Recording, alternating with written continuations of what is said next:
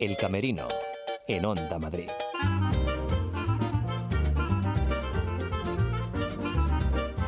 Hola, ¿qué tal? Sean bienvenidos al Camerino. No sé por qué, pero hoy el Camerino va a transitar por esas costuras del teatro, por esas finas líneas que le unen al cabaret, a los monólogos, a la danza.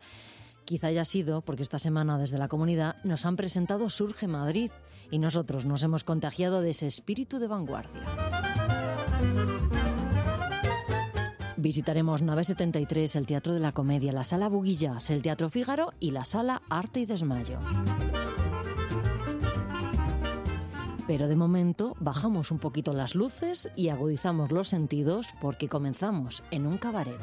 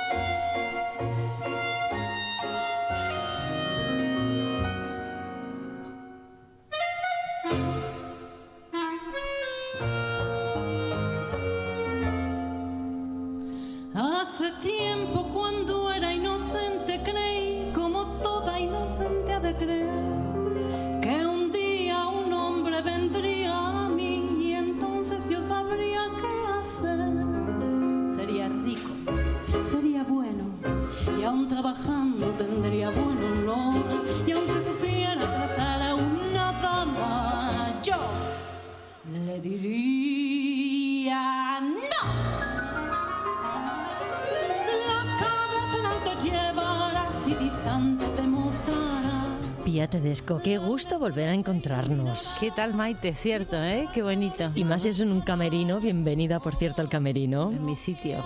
Te escuchábamos, eh, ¿has dejado de ser inocente, Pía? Decías, cuando era inocente. No.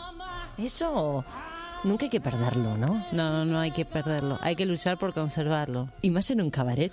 Y más en un cabaret. En un cabaret me parece que lo más importante es preservar la mirada inocente mientras que el diablillo nos susurra, ¿no?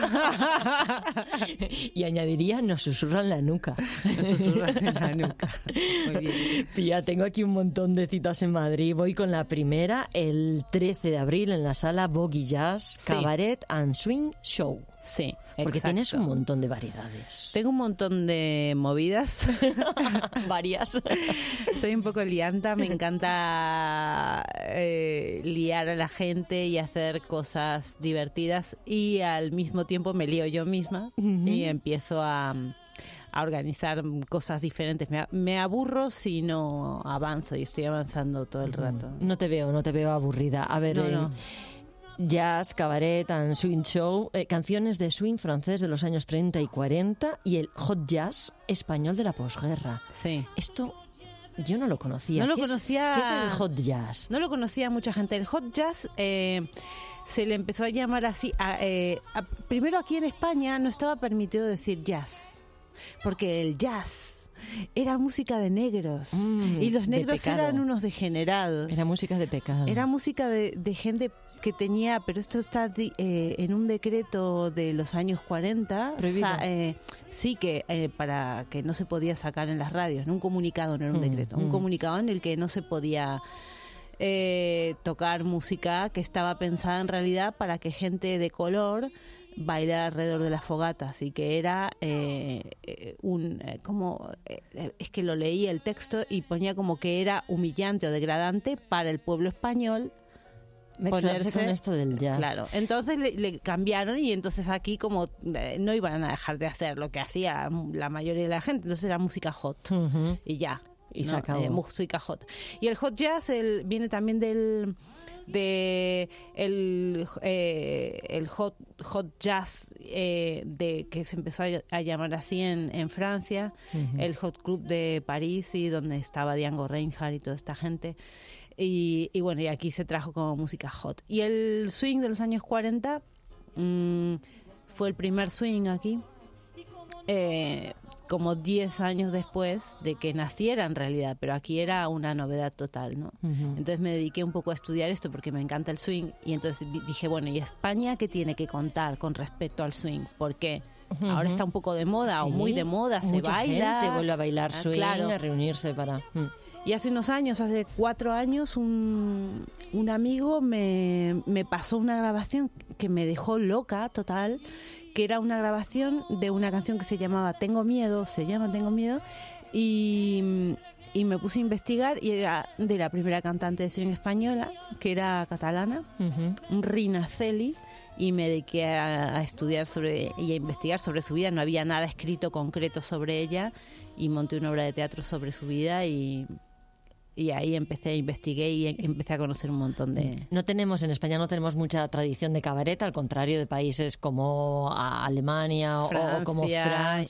y incluso Argentina. Claro, O- aquí no llegó, y, y menos llegó el, el cabaret más ideológico, más, No. más político. Aquí llegó el cabaret más de, bueno, de, de destape, de... Sí, porque había tan, de revista. había tanta represión en determinado momento y había tanto peligro de decir cualquier cosa que se optó por, digamos, hacer una limpieza con- bastante lejía de todo lo que eran las letras. Pero de todas maneras había mucha insinuación, eh, no solo sexual, sino política también, pero un poquito más lavado que en, en otros países. ¿no? Entonces aquí se quedó como el cabaret más unido a eh, lo picaresco, pero en cuanto a lo sexual. ¿no? Como el, como el, el espíritu del, del cabaret de la provocación se quedó aquí más en eso que en otra cosa. El cabaret, bueno, da lo mismo lo que se diga, muchas veces también es como se dice. Claro, por, sí, sí. Ese ¿no? punto de teatro, ¿no? Que Ese punto y todo de... ¿No?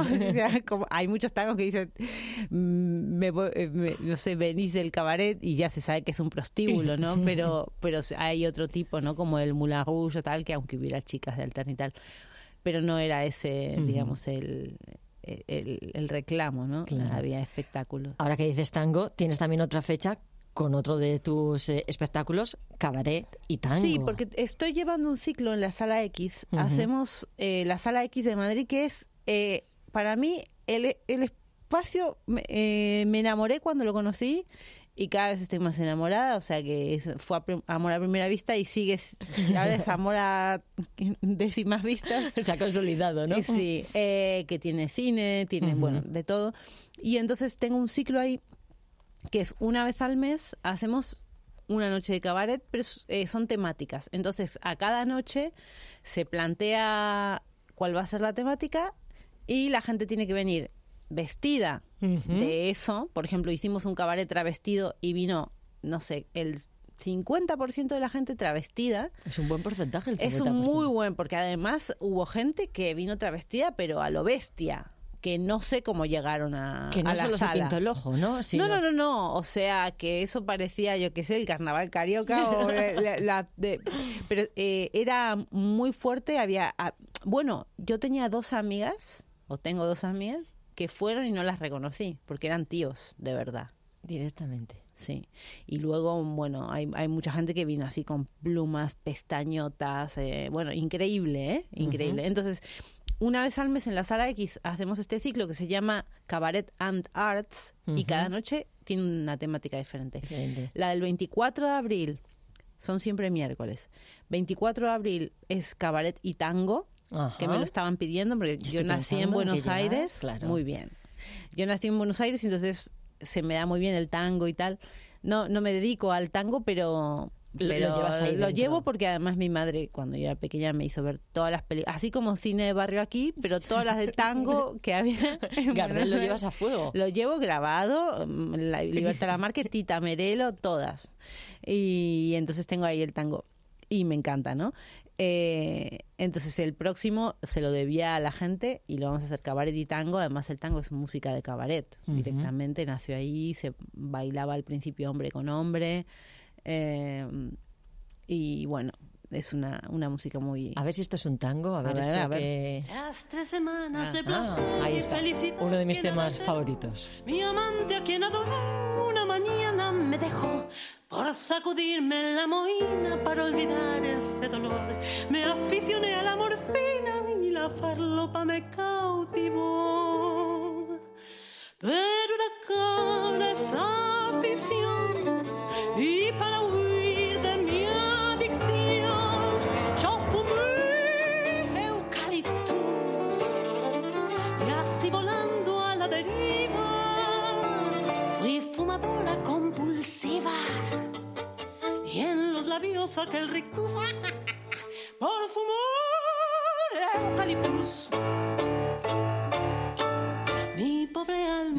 Espectáculos de Pía no tienen límites, y veces yo que no se limitan, no se limitan a la música, no se limitan al teatro, son divertidos, son transgresores. Eh, investigaba yo y había una definición que me gustaba mucho que es teatro canción Sí, en o canción teatro o En, en- aquí estaban los cafés cantantes, eh, que tienen, eh, bueno, son ca- cabarets, ¿no? Eh, no, no, no es muy fácil definir lo que hago, pero tampoco hace tanta falta.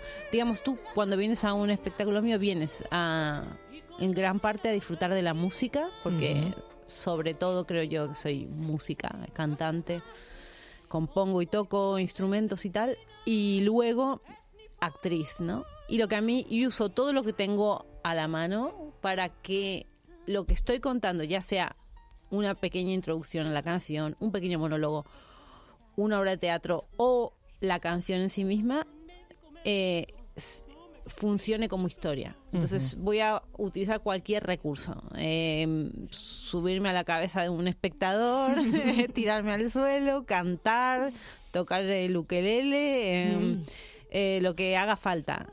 Pía, que lo he dicho, que un placer. Igualmente, Maite. gracias. Gracias a ti.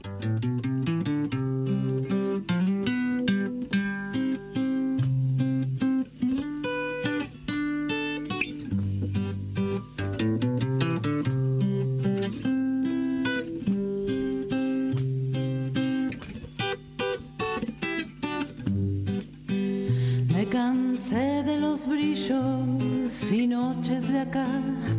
Me harté del glamour de la. El Camerino, en Onda Madrid.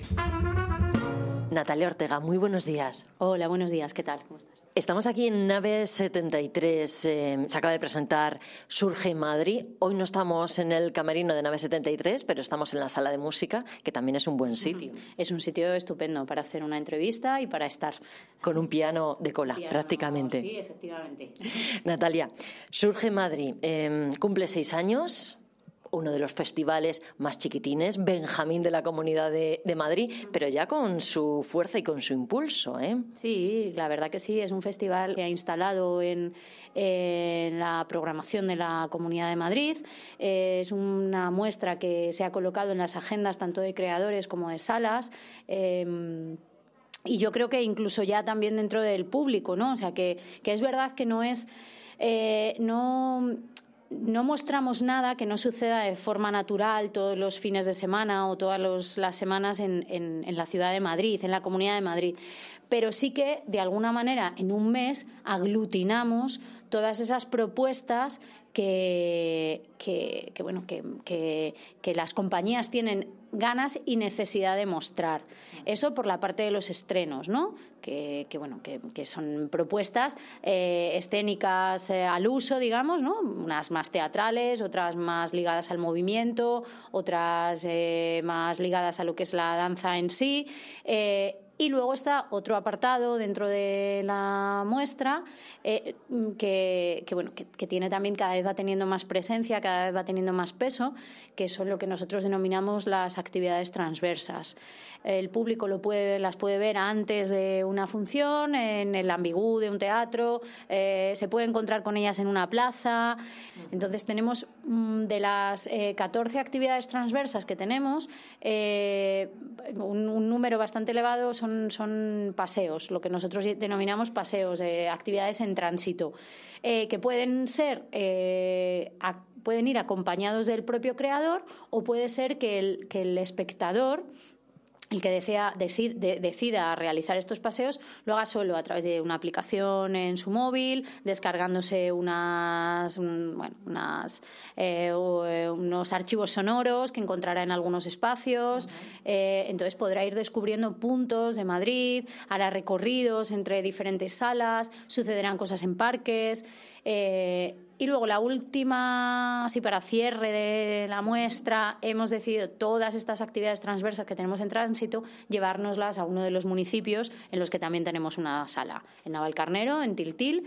Eh, el último día de, la, de la, muestra eh, recalarán allí todas las propuestas eh, escénicas de, de, tránsito. Entonces, toda la población de Navalcarnero casi podrá disfrutar de un mini, mini, mini, una mini muestra dentro de la muestra una muestra casi de, artes vivas, diría yo. Decía yo que si pienso en Surge Madrid, pienso en, en vanguardia, pienso en plataforma de nuevos creadores. Sí, bueno, eh, vamos a ver, vanguardia sin duda, porque como te decía al principio, es verdad que, que, no dejamos de exhibir lo que ya sucede de forma natural y es verdad que las propuestas que recaen en estos espacios son siempre bastante vanguardistas.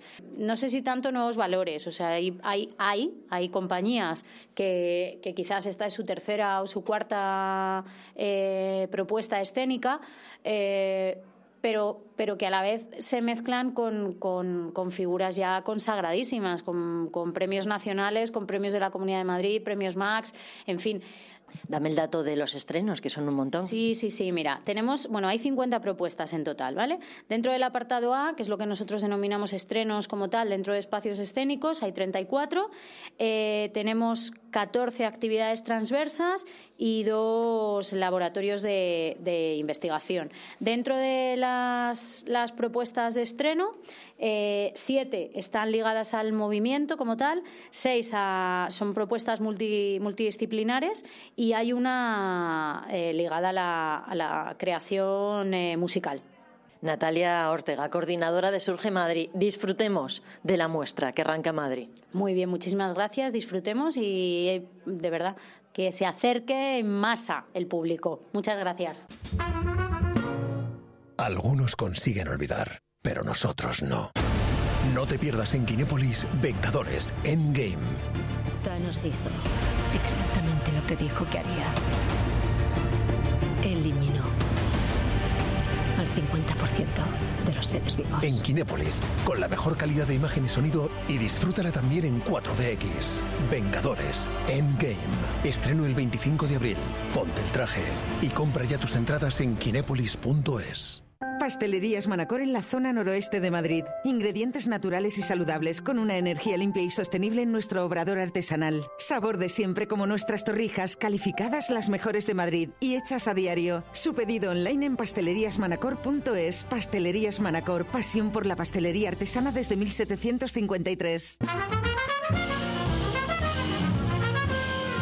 El Camerino, en Onda Madrid cerca de Leningrado es, yo creo que sí es un sueño, es un sueño, a veces es una pesadilla, eh, pero yo creo que sobre todo es una lucha. Es una lucha de dos mujeres por mm, continuar en una, bueno, por, por, persistir en una situación que ellas, para ellas es ideal, ¿no? o había sido ideal.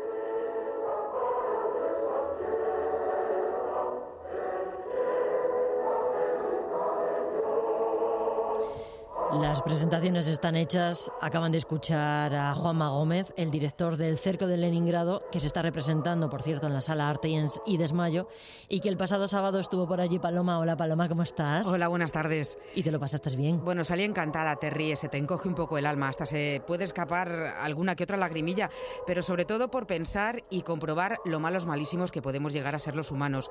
Juanma habla de esas dos mujeres que se encierran en el Teatro del Fantasma.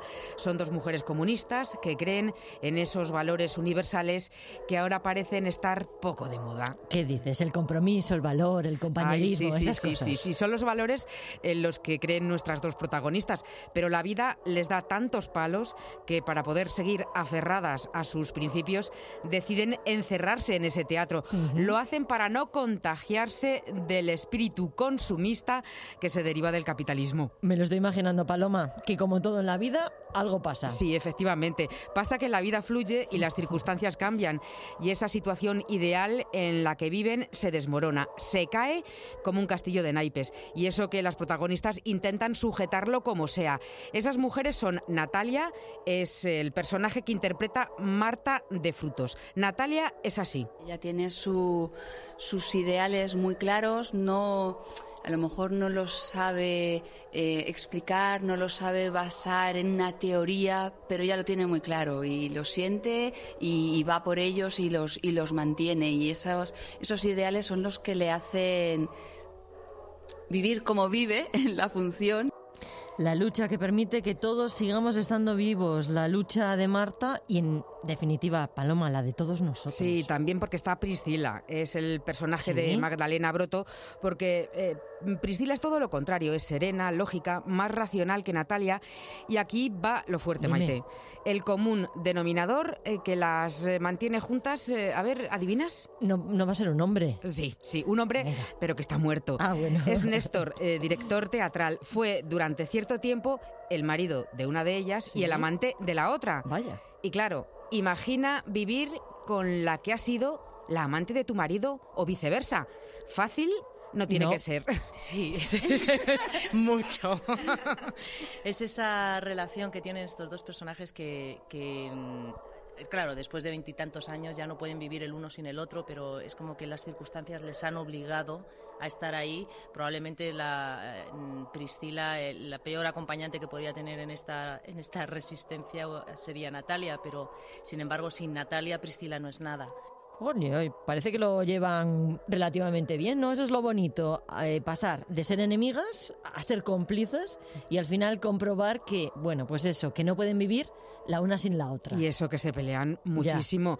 Pero vamos al grano. Venga. Se encierran a la espera de tiempos mejores. O a la espera de que los suyos o simplemente para hacer tiempo. Eh, Efectivamente, Maite, de todo un poco. Pero sí, hay una cosa que buscan.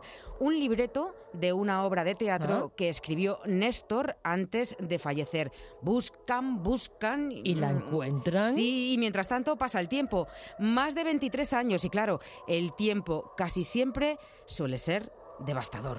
La vida al final te pone mucho en tu sitio, te dejas de ideales, de fantasías y la cruda realidad es la que es. Y es que uno pues se acaba aburguesando, te acabas acomodando, por lo que luchabas se te olvida, no merece la pena, acabas agotado.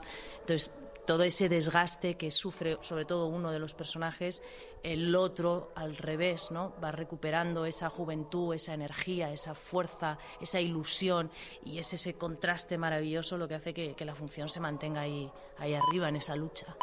Por cierto, que he hecho los deberes, he estado investigando y creo que hablamos de un texto de José Sánchez Sinistierra eh, que se estrenó, oye, pues ya han pasado unos años, en 1994. Fíjate, sí, bastantes. Y los años, por cierto, eh, no pasan por el texto.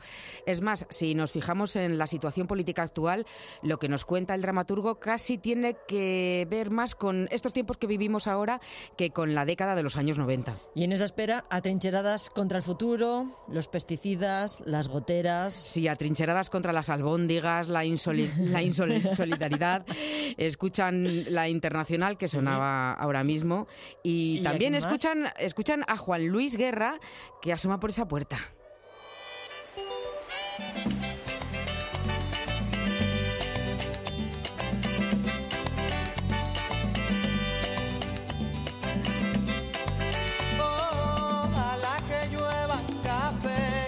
Si es que la música es un bálsamo para el alma, escuchan música y no desfallecen en la defensa de sus ideales. Eso, eso es lo que destaca el director, Juanma Gómez. Para mí maravillosa porque es algo que, que hemos perdido, es decir, estamos, vivimos cada vez más pegados a la, a la realidad, a lo material y, y los ideales de, de- de cualquier tipo, sean políticos, sean de de cualquier tipo, parece que parece que no están de moda, parece que como que ya no, ya no se llevan. Y es que si hay algo contra lo que no podemos luchar, Paloma, el paso del tiempo. Por eso la función es agridulce, una tragicomedia que sea como fuere merece la pena ver. A ver si nos convence Marta de Frutos. Es un texto divertido, es un texto eh, que te lleva por muchísimos caminos, que te lleva eh, a la ilusión, a, la alegría, al, al pensar en dónde estás y dónde estabas, eh, que te pega de pronto el mazazo y el hachazo cuando estás mm, sonriendo, dices, madre mía. Y hasta aquí vamos a contar, ¿eh? que luego nos ponemos a charlar tú y yo y dicen que hacemos spoiler. Solo una cosa más, ¿cuándo? Viernes y sábados a las ocho y media y los domingos a las siete y media. En la sala Arte y Desmayo, recuerdo que está en Carabanchel, en la calle Baleares, en el número 14. Gracias, Paloma, que eres como nuestros ojos y nuestros oídos en el teatro. Gracias. Un placer. Ojalá que llueva y hombre. Ojalá que llueva café en el campo. Ojalá que llueva café. Thank you. En Onda Madrid nos gusta estar cerca de ti, desde primera hora de la mañana, con la información que necesitas. No hay novedad a esta hora que sepamos ni en la red de metro ni en la red de cercanías de Renfe. Y en las calles de Madrid, como va esta hora punta. Estamos contando la actualidad en Onda Madrid. Buenos días, Madrid. Muy cerca de los problemas que te preocupan. Pues precisamente en ese lugar ha pasado parte de la mañana nuestra compañera Gloria Talavera. Gloria, buenos días. Buenos ¿Cómo días. has encontrado los ánimos? Siempre pendientes de la última hora. Un hombre comenzó a disparar a los pasajeros y después se dio a la fuga en un vehículo. Sin olvidarnos del entretenimiento. José Merced, bienvenido. Te vamos a dar un aplauso a todos los que Muchas estamos gracias. aquí presentes en este escaparate. Gracias. ¿Alguna vez has estado en un escaparate? Y buscando siempre el análisis y la reflexión. Decía John Le Carré eh, una frase del topo, es el más viejo de todos nuestros problemas. ¿Quién puede espiar a los espías? Porque en Onda Madrid hacemos radio por ti.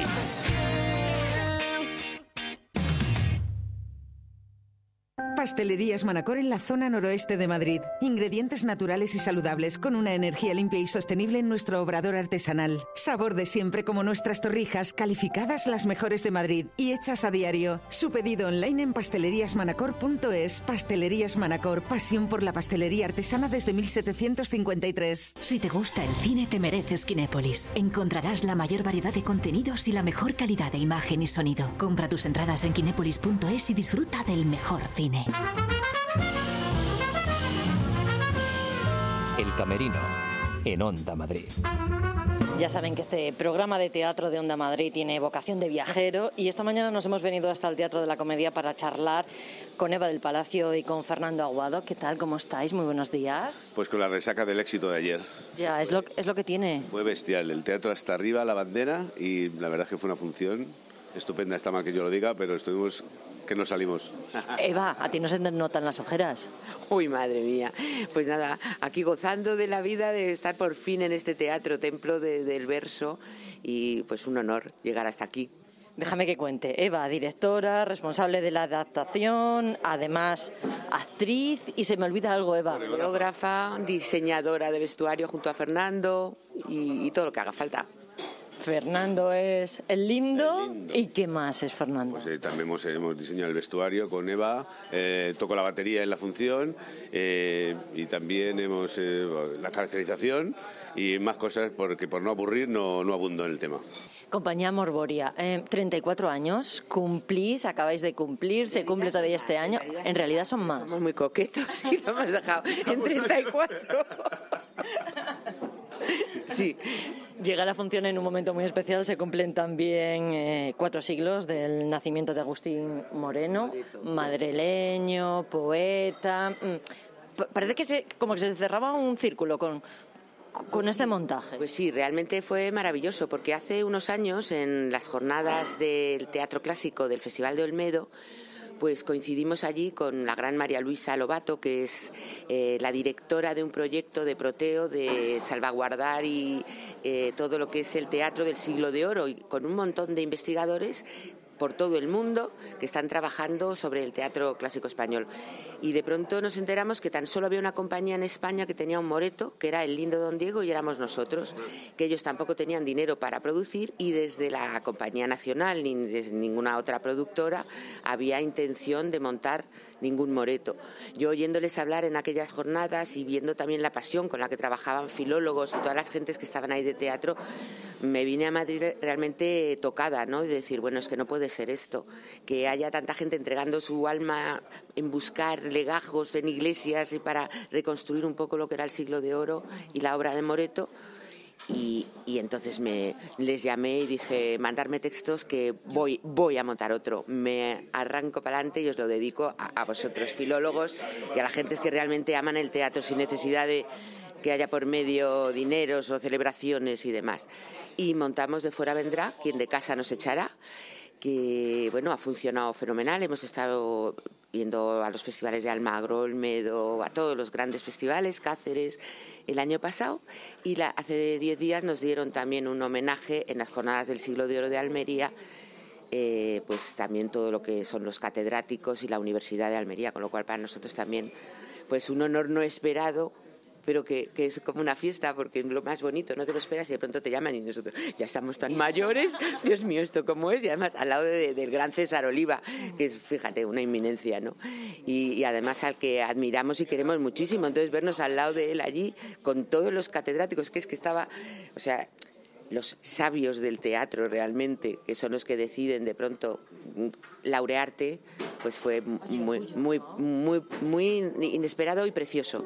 Vamos, y luego ya se corona con nuestra presencia en la comedia, que después de 34 años y siendo madrileños, Ole, o sea que además Moreto ha tenido la celebración de los 400 aniversarios no solo con dos montajes, porque al final desde la compañía de la comedia han montado también el desdén con el desdén, con lo cual tenemos a tres moretos circulando por España y, bueno, poniendo ahí de relieve la figura de este poeta que era de los grandes, el preferido de Felipe IV, y no solo hacía teatro para, para corrales y para la realeza, sino que también era el encargado de las fiestas reales en el retiro y, demás, ¿no?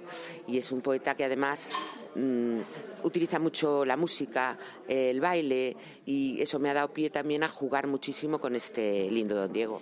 Vamos a hablar de la adaptación, eh, que es una adaptación muy especial. Me imagino que muy pegado a la esencia, pero sé que lo trasladáis de siglo. Un, unos cuantos siglos, ¿no? Eh, lo, situáis en Madrid, años 20, 30. Sí, años 30.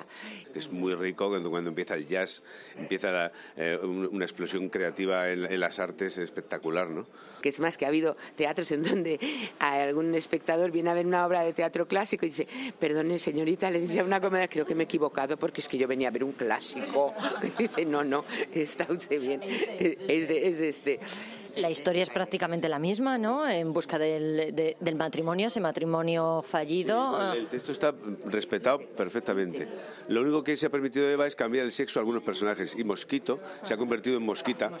Y, y ahora es un chico que a su vez se disfraza de mujer, con lo cual la comicidad y el enredo aumenta, ¿no? Eh, hay un par de escenas de enredo y de disfraz de teatro dentro del teatro que le da eh, este cambio de sexo le da un toque, yo creo que le saca más punta al, al asunto. ¿No? ¿no? vamos a hacer spoiler, pero don Diego se las lleva todas, ¿eh? Mm, sí. Vanidoso, altanero. Pedorro, petulante, engreído, egoísta, eh, ególatra. Eh, yo siempre digo que me gusta mucho hacer personajes estrafalarios y de figurón y siempre a todos los personajes les, les defiendes de alguna manera, ¿no? El lindo Don Diego es un personaje tan deplorable que no sé por dónde defenderle. Luego lo defiendo porque tengo que hacerlo, ¿no? Pero es un reflejo de nuestra sociedad en el que prima el, exterior, un exterior eh, deslumbrante y absolutamente vacío, ¿no? Es eh, el, el, ego, porque sí, y lo vemos. Vamos, si el lindo estuviera en nuestro siglo, estaría haciéndose selfies, tendría el brazo anquilosado de hacerse selfies continu continuamente, ¿no? Es Esto... el yo, el yo continuo. Ayer vinieron también para vernos de Alcalá de Henares, o sea que con un poco de suerte también llegará el lindo al, al Clásicos en Alcalá y un poquito así, a salto de mata y, y con la mochila a cuesta. La vida del teatro. Es eso, y, y, todavía nos quedamos con las ganas, tenía que ser más. Y que nos dure, y, y que, que, nos dure, muchos años. Pero vamos. Eva Fernanda, ha sido un placer. Muchas gracias por todo lo que me habéis contado. Gracias por las risas. Y por darnos cobertura en este camerino fantástico. Y todo el mundo al teatro, al teatro de la comedia o a buscar el teatro por la Comunidad de Madrid, que hay mucho. Gracias, un placer. A vosotros y hasta siempre. Os esperamos. Venga rápido que está la reventa que, que- que- que peta.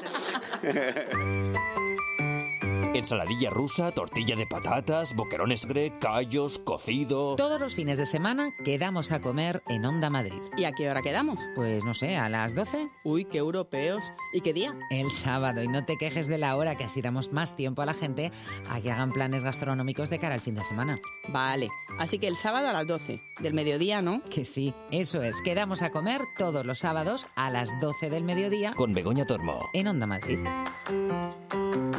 Hola, soy Marta González de Vega y estoy aquí para invitarte al espectáculo de Caperucita, al loba, en solo seis tíos. Un estudio rigurosísimo en el campo de las relaciones de pareja basado en el conocido método del ensayo ostión. O sea que es un manual de supervivencia al patetismo. Y por lo tanto, un espectáculo para todos los sexos, porque en el amor todos somos igual de patéticos. Y la única forma de disfrutar de él es aplicar la máxima, el que ríe el último ha perdido un tiempo precioso, así que no os lo perdáis. De verdad, es un buen show. Bueno, 11 de cada 10 cómicos lo recomiendan. Hola mi amor, yo soy el lobo. Quiero tenerte cerca para oírte mejor. Hola mi amor, soy yo tu lobo. Quiero tenerte cerca para verte mejor. Hola mi amor, yo soy el lobo. Quiero tenerte Marta González de Vega, bienvenida al camerino. Hola, ¿qué tal? Encantada. No hemos sido muy originales, me temo, ¿Por pero qué? la asociación de ideas entre este tema de la Orquesta Mondragón y tu obra ha sido inmediata en mi cabeza. Claro, no, no, y me hace mucha ilusión. Además, una de las primeras entrevistas que hice fue con, con Gurruchaga, coincidimos y tal, y me la cantó en directo y me hizo mucha ilusión. Gurruchaga, que es un loco. Sí, sí, no, maravilloso. Nos llevamos fenomenal, hicimos ahí muy buenas migas, luego quedamos para ir al teatro y todo. Nunca se sabe dónde nace una gran amistad, Pues sí. ¿verdad? Vamos primero con los datos prácticos. Eh, se puede ver en el Teatro Figaro. ¿Por qué temporada vamos ya? ¿La tercera? La tercera. Sí, sí, además temporadas largas de año entero, ¿eh? Pero bueno, vas a por el Cavernícola, que estuvo como 10 temporadas. Sí, ¿no? Más, más. El Cavernícola Oh, oh. lleva como 19 años y sigue, sigue. El Cavernícola sigue. sigue. creo que está en el, en el Arlequín, me parece que está. Vas a batir récord. Eso espero, eso espero. Oye, obra que primero fue un libro, ¿o me equivoco? Exacto, sí, sí. En 2015 pro- eh, publiqué con el Grupo Planeta el, el libro del mismo título, título de Caperucita lo van solo seis tíos.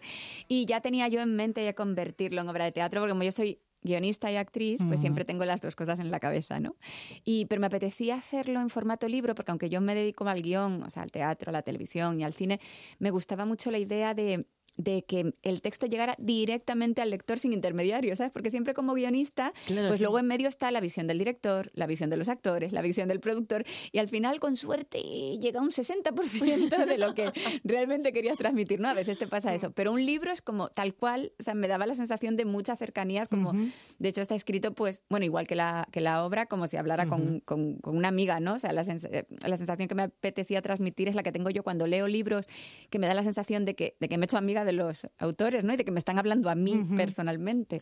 Y eso me parecía muy chulo. Pensé que había sido el público, que después de leer el libro eh, necesitaba plasmarlo en imágenes sin voz Hombre, y te lo había pedido. la verdad que eso queda más bonito de marketing. No, pero sí que es verdad que mucha gente me lo preguntaba. O sea, yo lo tenía previsto, pero sí Ujú. pasó eso también que tú dices. Y, mm, y de hecho muchísima gente ha venido al espectáculo porque ha leído el libro, claro. Claro, los dos proyectos luego se retroalimentaron, ¿no? Claro. Como Entre el libro, eh, el teatro, da igual empezar por uno o por otro, ¿no? Sí, de hecho, eso, mucha gente vino porque había leído el libro y, y muchísima más gente ha visto el espectáculo y se lleva el libro. Aunque ahora hemos agotado hace unos meses la primera edición y quiero sacar la segunda y me preguntan un montón y estoy, prometo ya que en mayo ya sale la segunda. Dicen los, los cantantes y los músicos que ahora eh, cuando mm, más se venden eh, los discos son en los bolos, en directo, después del concierto. exacto. Con el libro puede pasar lo sí, mismo, ¿no? exacto, exacto. De hecho, de hecho o sea, en el teatro se vendía muchísimo porque eso la gente si le ha gustado el show, claro. Se lo pues, pues claro, tener la oportunidad de llevarte a casa ahí todos los consejos y todas las cosas y mucha gente se llevaba para amigas que no habían ido, para amigos. Entonces, sí, Manual de uso. Te escuchábamos decir al principio, eh, obra basada en el conocido método del ensayo ostión. sí. Ese es eh, infalible. Sí, Eh, sí, sí, sí. Hay una pared y tú te vas dando y te vas Claro. dando hasta que sabes que hay que abrir la puerta, ¿no? Exactamente, sí, sí. Yo lo que propongo en el, en el libro y, en el, y por tanto en el show es, mm, ya que no hay otra forma de, porque eso lo dicen los neurocientíficos y es así, ¿no? Que hay, hay mucha presencia, luego hablaremos de la neurociencia en el, en el espectáculo y, y de Punset como gurú personal, pues que lo que dicen es que realmente hay que exponerse para aprender a manejar las emociones, no queda otra. Entonces lo que yo propongo es un método para que en vez de exponernos desde el llanto y el drama, nos expongamos desde la risa, ¿no? Y, que, y, y hacer de todo una gran cuestión de risa y cuanto más patético te encuentres, más te rías, porque, porque ya que hay que exponerse, vamos a reírnos. Y por eso hemos pasado todos, aunque nos dé un poco más de vergüencita y que cuando ves al de al lado es como lo de enamorarse, ¿no? Ves al de al lado y dices, pobrecito. Pero por eso hemos pasado todos, por el patetismo del, del amor o de las relaciones hemos pasado todos para lo bueno y para lo Claro, malo. por eso hay que, hay que reírse de ello. Es terapia de grupo, en realidad. Oye, eh, obra para todos los eh, sexos. Por si alguno pues piensa, bueno, esto de la caperucita, la loba y tal, para chicas. No. Sí, no, no, no, no. Yo, yo de hecho, empiezo el espectáculo diciéndolo, es para todos los sexos, porque en el amor todos somos igual de patéticos. Y en realidad, claro, yo lo voy narrando en femenino porque soy mujer, pero en realidad cualquier hombre se va a ver representado cuando él ha estado enamorado y han pasado de él, porque lo que yo digo siempre, digo, yo creo que en el amor los grupos no son hombres y mujeres. Sí que hay dos grupos, pero son mixtos. Hay hombres y mujeres en los dos. Pero el, el grupo es cuando estás enamorado y cuando no. Porque cuando no estamos enamorados nos comportamos todos igual y hacemos las mismas cosas. Y cuando estamos enamorados también sufrimos todos por igual, incluso, yo mm, o sea, igual, igual. Y ves a los chicos igual de rayados que a las chicas, igual dependientes de un WhatsApp, todo Marta, igual. y que no aprendemos, que o prácticamente nos pasa lo mismo cuando somos adolescentes, cuando estamos en la media edad, y yo creo que cuando somos más mayores, pues volvemos a caer en, en lo mismo, en el WhatsApp, en el esperar, en el querer, en el yo no tú. Claro. ¿sabes? Al final parece. Que, que no aprendemos tampoco. Sí, sí, sí, sí. Por eso, por eso también lo que, lo que propongo es poner el foco en uno mismo, porque también siempre estamos pendientes de lo que hace el otro, de, ¿no? de lo que el otro nos provoca. Estamos como siempre respondiendo a, a- las acciones del otro y que no me contesta el mensaje. Y aprender a, a- a fijarte en lo que haces tú. Y en tomar responsabilidad de, de- de tu problema. Si tú estás angustiado porque no te llega un WhatsApp, pues a lo mejor tienes que cambiar tú la actitud. ¿no? A lo mejor el problema está en Claro, nosotros. entonces, es- sobre todo es todo el rato, por eso también vale para todos los sexos, porque de lo que me río no es ni de los hombres ni de las mujeres, sino cada uno de nosotros mismos. Si eres hombre, hombre, y si eres mujer, mujer. Pues mujer, eh, las etiquetas siempre son complicadas y más para definir una obra, un espectáculo, pero yo encontraba una en, eh, en tu obra que era espectáculo unipersonal. Eso yo sé que tú lo escribes, tú lo interpretas. Claro, sí, bueno, no, y lo de unipersonal era un poco también, eh, estuve el, el año pasado en Buenos Aires, que de hecho también tengo el, estoy planificando para llevar la obra allí y Mm, tal. Eso es noticia, Sí, ¿eh? sí, sí, sí, y además ahí prontito. Y, y allá los monólogos los llamaban espectáculos unipersonales porque y me pareció que para, para este caso era muy certero porque no es porque como hemos identificado ahora tanto el monólogo con el stand-up comedy en exclusiva y yo tengo mucho stand-up comedy porque bueno he trabajado muchos años como montón. guionista en el Club de la Comedia como pero no quería llamarlo mono- o sea, monólogo porque te remite exclusivamente al stand-up en nuestro Mm. imaginario colectivo ya. Mm. Y, y tiene mucho de, en realidad, de obra de teatro, solo que interpretada por una sola persona, porque tengo, sí que tengo mucha parte de stand-up, pero tengo parte de pura interpretación teatral, incluso musical. Son 90 minutos. Claro, Hay para entonces, todo, En realidad es para una todo. obra, es una obra, pero con un solo personaje. Decías tú lo, lo del lo musical porque te atreves co- con, todo, con el humor, con las relaciones, eh, incluso haciendo versiones de la jurado. Yo, yo no he visto el espectáculo todavía, pero lo leía, ¿no? Como yo me río. Tienes que venir ya. Eh, sí, es que además yo, mm, para mí la música es fundamental y me parece que todo lo que digas con música como que cobra una fuerza brutal, cualquier mensaje, ¿no? Y, y bueno, y, y- y crea, y le da mucho, mucho rollo, ya lo verás cuando Vamos, vengas. que te atreves con todo. Marta es una todoterreno en esto de- del humor, lo comentaba hace un segundo, guionista de televisión, de cine, ha trabajado con Mota, con Buenafuente, con, con todos. Eh, Marta, escribir humor a mí me parece complicadísimo y escribir humor para otros, eso tiene que ser lo más complicado del mundo, porque hay veces que tú en tu cabeza el chiste suena bien, pero luego eh, cuando se lo presentas a otro no tiene ninguna, ninguna gracia. Es eh, lo más complicado del mundo puede ser, Marta, escribir humor para otros. Pues no lo sé, yo, yo llevo 20 años haciendo. y est- estuve sie- seis años en el Club de la Comedia, como guionista escribí más de 400 monólogos. Madre y mía. claro, y, y es verdad que, mm, cuando los personajes para los que escribes son muy característicos, ya piensas los chistes con su voz en la cabeza, ¿no? Incluso en el club, pues los leíamos, ¿no? Cuando escribes para Enrique San Francisco, para. Wyoming, escribe, o sea, los escribes ya leyéndolo en su timing, O sea, que poniendo su voz. en tu cabeza los ves ahí, ¿no? Claro, y entonces ya les escribes chistes muy concretos. Em, cuando, cuando es para un perfil, incluso a veces cuando escribes sin saber quién lo va a interpretar finalmente, porque a veces no se sabe, pues en realidad la dificultad está en que tienen que ser chistes tan contundentes que cualquier persona que los diga, mm, pues que los lance mínimamente bien, ¿no? Eh, va a funcionar. Claro, Claro. entonces eso es lo que dificulta escribir para otros, que el chiste tiene que funcionar por sí mismo en cualquier circunstancia y con cualquier persona que lo diga. ¿no? Claro, Marta, ¿has tenido la sensación de que te estaban destrozando los chistes cuando estabas viendo los monólogos diciendo, me está destrozando los chistes? Eso lo hemos tenido todos los guionistas del mundo y el que diga que no. De hecho, ya acabo de, de- de escribir con Marcos Más y, y presenté yo la gala de- del sindicato de guionistas, eh, del premio, de los primeros premios del sindicato de guionistas, que había, estaba pues casi toda la profesión como guionistas, los- el sindicato Alma, y, y luego estaban también productores, actores y directores. Entonces aprovechamos en el guion para darle caña para todo ese sufrimiento que pasamos los guionistas con todos los cambios que nos meten los actores, con, con las actitudes de los productores y tuvo mucho éxito el guion porque claro, era, era muy... La vida real, era vuestro día a Este- día, Era ¿no? nuestra posibilidad de, de exteriorizar nuestros traumas. Pero, pero bueno, eso nos pasa a todos. Cine, televisión. eh, es una pena que el teatro no tenga ese primer plano porque Marta es muy expresiva y, y todo lo cuenta con, con- con los ojos y, y con el gesto. Eh, Marta, que tiene eh, el teatro, tú que has hecho un poquito de, de todo, pero que bueno, ahora en esta obra se te ve muy cómoda, se te ve muy contenta, tres temporadas, eh, el público está mm, reaccionando fantástico. ¿Qué, qué te da el teatro? Pues el teatro crea una energía muy particular que no tiene nada más. De hecho, de hecho a mí no me gusta hacer monólogos en televisión. ¿No? en comparación. No, en comparación con el teatro. Es que no, Hmm. No tiene nada que ver la energía que se genera en un teatro. Y, y es eso. Y luego, aparte, el teatro tiene que vas, vas creciendo día a día. Tiene la parte mala de que de que una función nunca es igual a otra para lo bueno y para lo malo, ¿no? Entonces. Eh, te da mucha pena cuando a lo mejor una, una persona no va a volver más y va a una función que no es buenísima por lo que sea, ¿no? Porque tú estás más floja, porque eso Mm, pasa, o, cu- mm. o estás más enferma, o, te- o estás más cansada, o el propio público, porque hay público, o sea, por ejemplo, en el teatro lo tenemos claro, que el público de jueves y de domingo es, es tremendo, de, de Sí, frío. de Sí, sí, frío, la el de jueves y el de domingo, no me Total, habían total, sí. eso. El peor de la semana, eh, de, de hace muchos años, y le puedes preguntar a cualquier ¿Sí? actor, los peores públicos lo de la semana son jueves y domingo. Entonces, de repente hay un domingo que la gente está pletórica, pero lo normal es que estén apagadísimos, no sé, qué genera el domingo. Entonces, claro, mm, es como una retroalimentación, que si ellos están bien, tú estás mejor, y si tú estás mejor, ellos también, pero es tan increíble cómo funcionan las energías, porque dices, ¿cómo puede ser que con el mismo texto, bueno o malo, ¿no?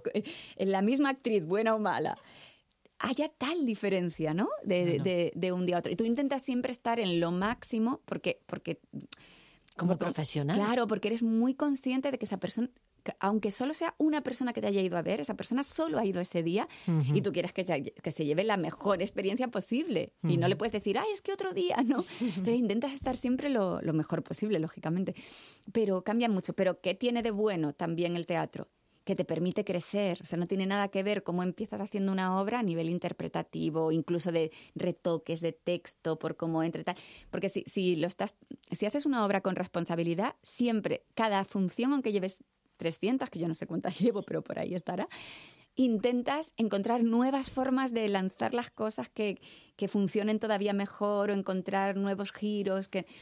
Y eso es maravilloso porque te permite crecer muchísimo. Mm. Una peli, pues tal cual se filmó, tiene de bueno que dices, no, todo, todo el que la vea la va a ver como la quise hacer, pero a lo mejor no es tan buena como la que hubieras filmado dos años después. Cada una, cada Claro, cosa cada cosa. tiene, tiene su momento. exacto. Marta, y cuando te encuentras con un público de estos de jueves o, o de domingo, o, o como dicen eh, en la profesión, de estos que están pintados, que, Sí, que no sabes si están vivos o, o- muertos, tú lo notas enseguida. Al, al minuto cinco ya sabes que vamos con todo el arsenal, que esto no hay quien lo levante. Sí, sí, sí, sí. A los primeros mm, chistes ya te das cuenta. y es curioso, también es muy místico lo que pasa en el teatro porque te va tocando enfrentarte a tantas situaciones, ¿no? Y, y- y cómo las enfoques. Si lo enfocas positivamente dices, vale, venga, hoy están más tal. Voy a intentar poner todo de mi parte, no me voy a enfadar con ellos, porque a veces pasa. Les te enfada desde el escenario que no se ríen y cobrón. Pero cuando consigues que no sea así, digas, bueno, y, y- y- no, pon tú todo y consigues revertir eso y consigues que a lo mejor hayan entrado más flojitos y vaya creciendo la risa, es como súper súper bonito, te- que ¿no? te vienes arriba tú claro, también, ¿no, Claro, Marta? claro, sí, sí, sí. Y, y o sea, es que e- es lo bueno del teatro y, lo, y ya te digo, y, y lo difícil también, ¿no? Que está tan vivo que, que sobre la marcha tienes que, que, que reciclar tu actitud. Hay que estar vivo en- Claro. en, el, en el escenario. En esta futura gira, que nosotros ya lo avanzamos en esta gira que, que va a ocurrir por, por Latinoamérica Mm. o, o por Argentina, ¿lo vas a retocar un poco? O, o tú crees que va a funcionar igual de bien? Porque, bueno, pues al final con diferentes acentos, pero igual de tontos en esto, ¿no? Yo- sí, yo en principio siempre, porque vienen muchos extranjeros a verla, ¿no? Muchos latinos de todos los países, y siempre les pregunto, ¿has entendido todo? ¿Se sigue y tal? Y, y al 90% han venido amigos argentinos a verla, claro, también los Ujú. productores que están organizando la, la gira y tal, y al 90% vale todo igual, porque de hecho, pues estamos hablando de cosas, de relaciones que nos afectan a todos. Evidentemente siempre hay giros y cositas que según al sitio donde vayas lo, lo, lo adaptas, ¿no? ¿no? Pero por ejemplo, yo soy una de las de las autoras como, como guionista del Club de la Comedia, no sé si recordarás que hicimos una trilogía teatral que tuvo mucho éxito, que fue cincohombres.com, Sí, cincomujeres.com y el fin de la trilogía, que mezclábamos a los dos. Y tanto Cinco Hombres como Cinco Mujeres se estrenó en 20 países y traducida a 20 idiomas. O sea, no ya solo países latinos que tenemos más que ver. O sea, de hecho se, siguen, se sigue representando a día de hoy, o por lo menos hasta el año pasado, que todavía me, me llegaba eh, en Ucrania. Entonces dices, jolín, ¿qué podemos tener que ver con...? ¿no? Pues, pues Estoy pensando Corea, Japón, China... Claro, pues con adaptaciones mínimas de expresiones que hay que adaptar al lenguaje propio, pero lo que es el contenido, los sentimientos, la, cómo manejamos las relaciones y las emociones. Igual de fun- tontos, podemos funciona- decir, ¿no? Funciona exactamente igual, entonces, porque al final estás hablando de algo que nos iguala a todos, que es, que es la, la humanidad. Bueno, de momento lo disfrutamos, ¿no? Porque ¿cuánto va a estar toda esta temporada en Toda el esta Teatro temporada, sí, sí, Fígaro? sí, y seguimos. en eh, yo aprovecharé el parón en Madrid en verano, lo mejor, para organizar ya lo de lo de Argentina. Y, voy a estar en la Semana Grande de Bilbao, por si alguien no sé, en- del 21 de agosto al 1 de septiembre estaré 10 Apuntamos en la días haciendo 10 funciones en la Semana Grande de Bilbao, que me hace mucha ilusión porque es una semana muy importante y, y- y, bueno, se llena aquello de gente. Y, y la temporada que viene volvemos, claro, claro. Y la segunda edición. Ahora ahí. estamos hasta junio, final Hasta de junio. junio, hasta el- final de mm, junio. ¿Cuántos días tiene junio? ¿30? No sé, cuéntalo por los nudillos. Sí, lo que pasa es que bueno, nunca sé... Bueno, pues hasta el último día de junio eh, estamos en Madrid y luego ya volvemos la temporada siguiente. en Tenemos oportunidad de verlo, pero no lo dejemos, que Claro. los madrileños somos muy así, de dejarlo todo para, para último momento. Tenemos oportunidad de verlo, tenemos meses por delante, pero vamos a sacarnos la entrada. Marta, me temo que yo no, no hemos sido muy originales con la música de arranque, pero fíjate ya que hablábamos hace un segundito de, de la jurado. Vamos a despedirte con una versión que a mí me encanta de Niños Mutantes, de la más grande, que es estupenda. Mira, escucha. Como